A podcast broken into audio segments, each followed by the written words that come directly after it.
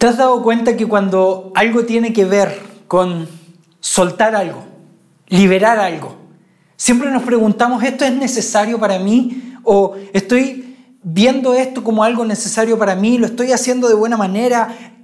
¿Tengo que realmente soltarlo? Y cuando son cosas tóxicas, ya sea una relación o algo por lo cual hemos estado pasando, eh, pocas veces nos preguntamos, ¿esto es necesario soltarlo? Sino que vivimos en constante trabajo por esto que queremos soltar y al final no lo hacemos. Y si lo hacemos, lo hacemos de una manera tóxica también. O sea, ataco a esta otra persona o ataco esta relación que tuve o ataco el trabajo o ataco y empezamos con todo este tema de qué cosas deberíamos soltar. Y me gustaría que empieces a pensar ahora, ¿qué lista o qué cosas tienes que tú crees que deberías empezar a soltar, que a lo mejor están siendo un peso sobre tu vida, a lo mejor están siendo algo innecesario sobre ti, a lo mejor están creando un mundo o una forma que no es buena y está creando algo totalmente tóxico en tu vida. Así que pregúntate y empieza a hacer esta lista, sin antes recordarte que ya vamos en la séptima parte del mundo al revés. Así que me encanta saber que esta colección ya va en su penúltima parte, ya la otra semana vamos a terminar eh, con, con, esta colección que ha sido excelente, porque hemos estado hablando de cómo ve el general de la gente las cosas que nosotros deberíamos ver, o cómo deberíamos analizarlas, ya que no es una obligación que lo hagas, pero cómo deberíamos actuar. ¿Qué es mejor para esta humanidad de cómo nosotros deberíamos actuar? Y hoy día vamos a hablar de, esta, de una de estas cosas que tanto nos cuesta soltar y es el perdón. Así que date cuenta que nosotros por lo general cuando tiene que ver con el perdón es que siempre buscamos excusas para perdonar. Siempre estamos buscando el algo, el porqué, la situación, el momento. ¿Te has dado cuenta que no es el momento preciso? No es el momento, mm, quiero tener una conversación más fuerte, quiero tener el lugar preciso, el, tiempo, que no llueva, porque si no va a ser más chocante. Eh, siempre buscamos una excusa para perdonar. ¿Pero por qué? Porque creemos que todo tiene que ver con nosotros. Y esto es bueno ir entendiéndolo en su mejor concepto, y es que no todo gira a nuestro alrededor. No todo tiene que ver con nosotros, no somos el Sol alrededor de los planetas, ni mucho menos, ni alrededor de la galaxia. Así que cuando creemos que todo tiene que ver con nosotros es cuando siempre estamos buscando excusas para perdonar. Pero también entendemos que el perdón libera, y esto quiero que nos quede claro, porque el perdón es algo difícil de soltar, muy fácil de recibir, pero este es el siguiente principio que tenemos que entender con respecto al perdón. Y es que el perdón libera a quien perdona y al que recibe el perdón. Date cuenta que es un momento automático, diría yo. Es casi un switch el perdón. ¿Por qué? Porque libera a quien perdona y al que recibe perdón. Esto claramente después necesita una conversación mucho más profunda. ¿Por qué sucedió esto? ¿Por qué pasó aquello? Pero el perdón, cuando es profundo, cuando el perdón es real, es cuando nosotros estamos viviendo de una manera real. Es que entendemos que el perdón libera a quien perdona y a quien recibe este perdón. Pero eh, una de las cosas en las cuales quiero animarte es que nosotros no empecemos a crear cadenas que se vuelvan más pesadas cuando pasa el tiempo. A lo mejor estás en este tiempo, en este momento. A lo mejor no has perdonado a alguien y se ha mantenido ahí y ha ido creciendo y ha ido aumentando. Déjame decirte que el perdón no es tener la razón, ni que tú tengas la razón y aquí yo gané, porque a lo mejor debe ser lo que estás pensando en tu mente ahora, pero el verdadero perdón es algo que libera la mente y libera el corazón. Y date cuenta, inclusive en cualquier otra religión que tú hables con respecto al perdón, es algo que causa en nosotros un quiebre. Y me gusta cómo Jesús habla con respecto al perdón y lo vamos a ver más adelante, pero en, tenemos que empezar a entender que estas cadenas tan fuertes que nosotros hemos creado al pasar del tiempo es que nuestra sociedad no perdona porque ve por sí misma. Es una sociedad individualista, eh, preocupada solo de sí misma, pero tampoco perdona porque cree que todos le deben. Todo tiene que ver conmigo. Él debería pedir perdón. Él debería hacer esto que yo estoy, que estoy a punto de hacer. No quiero y ¿sabes qué? No lo voy a hacer. Sino que Él debería pedir perdón. Él se equivocó. Él está mal. Él. Se trata de Él. Pero yo soy la víctima. Y como yo soy la víctima, necesito ese perdón. Es obligación que Él traiga ese perdón sobre mí. Pero date cuenta que como esto es un toma y da y viceversa, es que el perdón libera. ¿Quién perdona? Y el que recibe perdón. Por tanto, ¿qué es lo que estás trabajando tú en tu vida? ¿Estás esperando el perdón o estás entregando el perdón sabiendo que esto puede liberar algo aún más poderoso? Pero no perdonamos por lo general cosas pequeñas. ¿Te has dado cuenta que cuando tiene que ver con algo pequeño es que, ah, olvídalo, o ah, no, te, no te preocupes, o, tan importante va a ser para poder perdonar, como sea? Tratamos de, no, no perdonamos cosas pequeñas porque creemos que, que, que esto no va a crecer. Y de repente es como, mm, yo no lo perdono, o alguien no te pide perdón, da, da lo mismo, esto no va. Pero el perdón es comparable a una bola de nieve. Es que cuando tú no sueltas el perdón, no eres directo con el perdón, esto empieza a crecer. Y va a golpear mucho más fuerte cuando la bola sea aún más grande. Así que empieza a pensar, ¿estás buscando el perdón? ¿Estás siendo constante en dar perdón a otros? ¿Estás siendo constante en hablar acerca del perdón? Pero más importante aún, y quiero dejarte esta frase, el perdón es soltar. El perdón es soltar. ¿Estás soltando en este momento? ¿Estás perdonando, soltando, liberando a otras personas y a ti mismo con lo que está sucediendo? Pero no buscamos perdón porque creemos que estamos siempre en lo correcto. Es preferible enojarse, es preferible estar en mala con alguien antes que decir, ¿sabes qué? Perdón. Perdón. No sé si tú te equivocaste, yo me equivoqué, no me importa, perdón. Eh, a lo mejor pongámoslo en un ambiente un poco más ameno o de familia. Tu mamá, a lo mejor tu mamá te dijo, haz esto, haz esto, otro, ella se enoja muy fuerte. ¿Eres capaz de pedirle perdón a tu mamá? Es que da, estaba leseando, ah, es que esta señora siempre es igual, siempre dice lo mismo, siempre es tan cuática, siempre es tan profunda en lo que dice. Pero, ¿te has dado cuenta alguna vez cómo trabajaría la sociedad si constantemente pidiéramos perdón por nuestros errores? Si pidemos perdón inclusive por cosas que no sabíamos que habíamos hecho, pero están quebrando una relación. ¿Eres capaz de poder decir perdón? Pero tampoco pedimos perdón porque nos creemos perfectos. Es que todos me tienen que pedir perdón a mí. Yo soy el perfecto, yo tengo la razón. ¿Qué es más preferible enojarse? Porque el perdón profundo siempre está buscando el punto medio. Aquí nadie es más grande que el otro. Aquí nadie es más importante que el otro. Aquí lo que importa es que Dios está trabajando, la espiritualidad está trabajando por medio de dos personas. Y el perdón sigue siendo algo profunda y absolutamente espiritual. Y no buscamos perdón porque somos suficientes en nosotros mismos. Siempre que tiene que ver con el perdón es que somos suficientes en nosotros mismos. Pero mira, quiero ver contigo un texto en la Biblia, que fue escrito por Mateo. Y Mateo escribe esta escena con respecto a, Jesucristo. Y vamos a ver eh, qué es lo que habla Jesús en esto. ¿Y qué es lo que dice? En Mateo capítulo 18 y versículos 21 y 22. Lo voy a leer en versión NTV y después lo voy a leer en una versión aún más moderna para que podamos entender el contexto bien. Mateo 18, 21 y 22. Dice, luego Pedro se le acercó y preguntó, Señor, ¿cuántas veces debo perdonar a alguien que peca contra mí? ¿Siete veces? No siete veces, respondió Jesús, sino setenta veces siete. Empieza a sacar cálculos. Pero lo voy a leer en una versión un poco más moderna. Y dice, Pedro se le acercó y le preguntó, Señor, ¿cuántas veces debo perdonar a un hermano que haga algo malo contra mí? ¿Debo perdonarlo siete veces? No, respondió Jesús, perdónalo hasta 70 veces siete si es necesario. Me encanta saber que Pedro actúa como nosotros actuaríamos en cualquier escena o forma de todo esto. Es que Pedro quería saber si esto tenía que ver en contra de él. ¿Qué pasa si alguien me hace algo? ¿Yo tengo que perdonarlo? ¿Y cuántas veces son esas veces?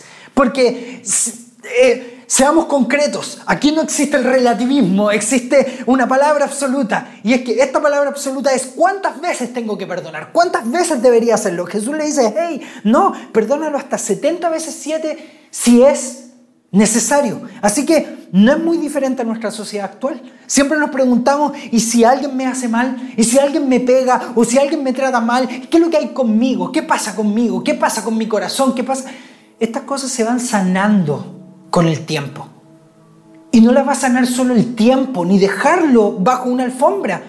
El perdón es la llave que suelta eso que no ha sido sanado en tu corazón.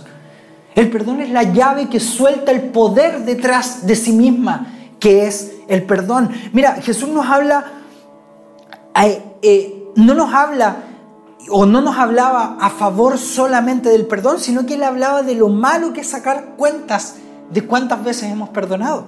En otras palabras, si sacas cuentas, nunca vas a ser libre del perdón.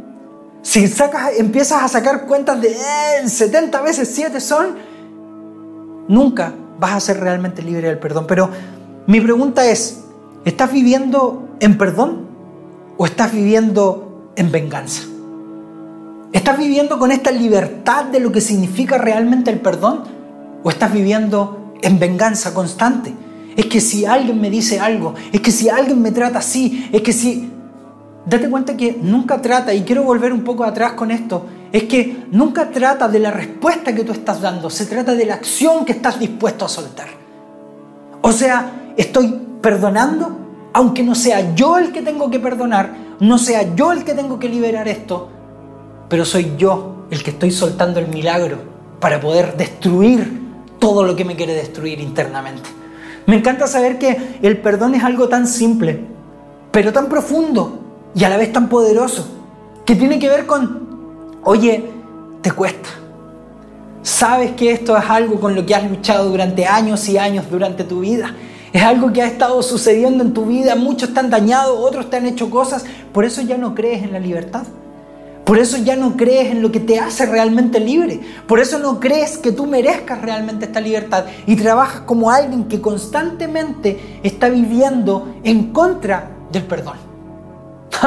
o sea, pidiendo perdón vas a arreglar algo. No pidiendo perdón, abres la llave al poder absoluto del milagro de lo que te tiene atado actualmente. Mira, quiero leerte un, un, verso de una escritora inglesa. Me encanta lo que ella dice y dice, la venganza y la tragedia a menudo suceden al mismo tiempo.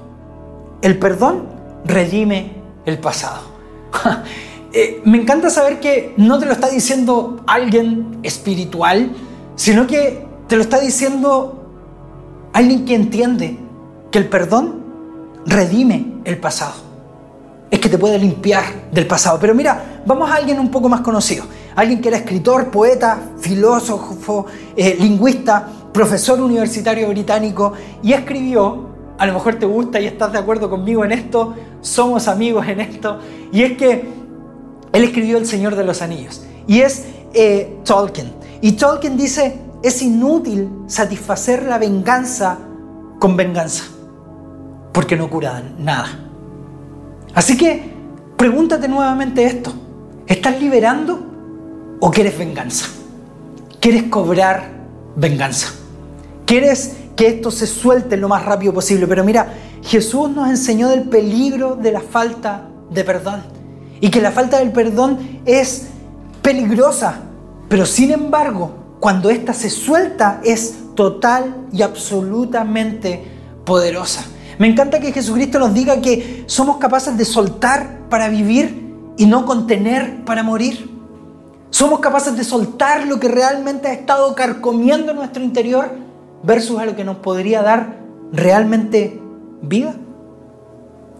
Así que a lo mejor tú has estado pasando durante este tiempo por estas cosas. A lo mejor ¿Sabes qué, Julio? Me cuesta perdonar.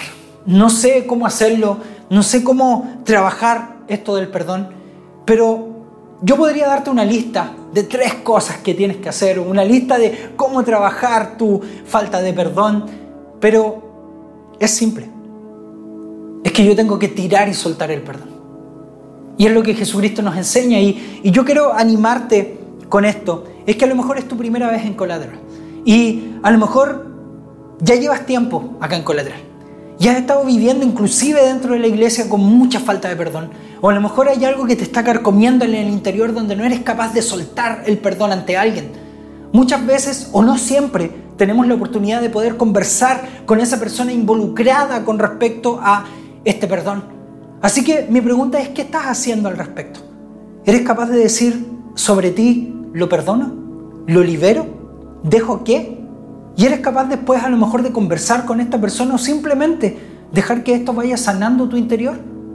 Lo que yo siempre aconsejo con esto que es tan poderoso y tan espiritual es que nosotros nos liberemos en nuestro interior para poder perdonar esas cosas a las cuales no hemos sido capaces de soltar. Y es lo que Jesucristo nos enseña. No tomes cuenta de cuántas veces has perdonado, sino que date cuenta que el perdón te libera a ti mismo. Así que, nuevamente, si es primera vez que estás con nosotros, y has estado compartiendo durante este tiempo en Collateral, quiero animarte.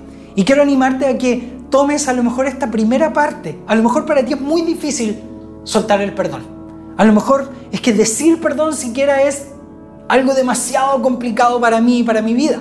Así que si es tan complicado, vamos tomando otros pasos que pueden ser también poderosos en nuestra vida. Y este es el de pedir a Jesús que te ayude en esto. A lo mejor eres nuevo, nunca antes habías aceptado a Cristo en tu corazón, pero a lo mejor quieres empezar esta conversación con Él. O a lo mejor llevas mucho tiempo con nosotros en la iglesia y quieres soltar este momento teniendo esta conversación nueva con Jesucristo. Así que quiero que repitas si has decidido entregar tu eh, vida a Jesús y empezar este camino. Quiero que repitas esta frase después de mí. Jesús entra en mi vida. Lo que me encanta de este momento, ya está apareciendo el banner acá abajo, pero te quiero contar qué es lo que sucede con esto. Es inútil satisfacer la venganza con venganza, porque no va a curar nada. Lo que Jesús viene a hacer en esto es, Jesús entra en mi vida y empieza a crear perdón en mi vida. ¿De qué? Él te va a perdonar.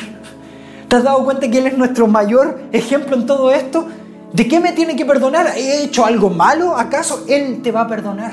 Él va a perdonarte por las cosas que tú has estado haciendo, que hiciste y que estás a punto de hacer.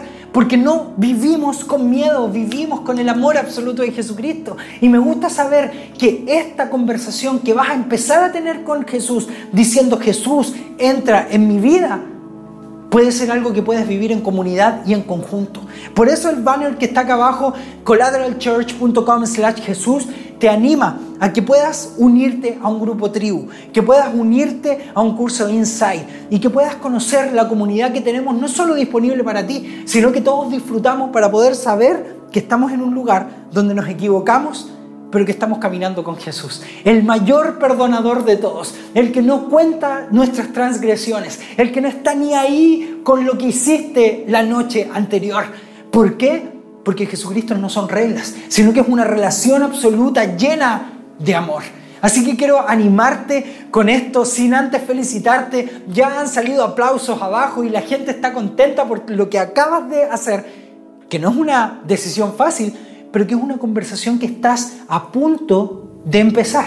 Esto no va a transformar nada, pero ¿qué tal si empezamos a conversar? ¿Qué tal si empiezas a conversar con Jesucristo? ¿Qué tal si le dices, hey, entra en mi vida, no tengo idea cómo lo voy a hacer? Solo hazlo. Así que te doy gracias por haber conectado durante este domingo. Quiero orar por ti. Quiero orar también por, por los que nos están viendo hoy día, porque queremos seguir adorando. Quiero, yo también, quiero levantarme de ahí donde estoy este domingo y quiero seguir adorando porque sé que Jesús tiene todo en sus manos, tiene las cargas en sus manos, murió hace más de dos mil años atrás por nosotros y Él tiene todo sobre sí. Así que quiero orar por ti. ¿Qué te parece si, si nos ponemos en esta posición de adoración, sin antes también después ponernos en esta posición de adoración para poder alabar a Jesucristo? Así que ora conmigo para poder... Eh, eh, dejar que el Espíritu Santo entre y deje entrar estas palabras que hemos escuchado hoy día. Señor, gracias por lo que estás haciendo. Gracias por motivarnos a más. Gracias por llevarnos a un nivel que creíamos nunca poder llegar porque sabemos de tu poder. Estamos conociendo tu forma, estamos conociendo la manera en cómo te estás moviendo y queremos vivirlo internamente. Queremos estar en conjunto con todo lo que estás haciendo y te damos gracias, Señor, porque sé que ahora tú estás transformando corazones, estás transformando mentes, estás transformando todo lo que está sucediendo a nuestro alrededor porque no depende de nosotros. Porque no somos nosotros los que cambiamos, no somos nosotros los que hacemos poderosas cosas, sino que gracias a tu poder podemos hacer cosas realmente poderosas. Así que, Señor, en el nombre de Jesús, yo oro por cada familia, oro por sus finanzas, oro por trabajos nuevos, oro por sanidad de, alguna enfermedad, oro también por a lo mejor familiares indirectos o directos que estén pasando por la crisis del COVID, eh, oro por personas que estén necesitando realmente de tu sanidad eh, ahora en este momento. Así que gracias Señor por lo que estás haciendo. Sabemos que podemos llegar más lejos contigo y sabemos que tú estás dispuesto a remover nuestra mente y nuestro corazón para un mejor momento por delante. En tu nombre dejamos todo esto sabiendo y confiando que tu voluntad va a ser hecha. Amén. Estoy muy contento, así que, hey, sigamos adorando. Se viene un muy buen tiempo y podemos finalizar este tiempo sabiendo que Jesús tiene todo en control pero motivándonos a que los mejores tiempos de tu vida están por venir.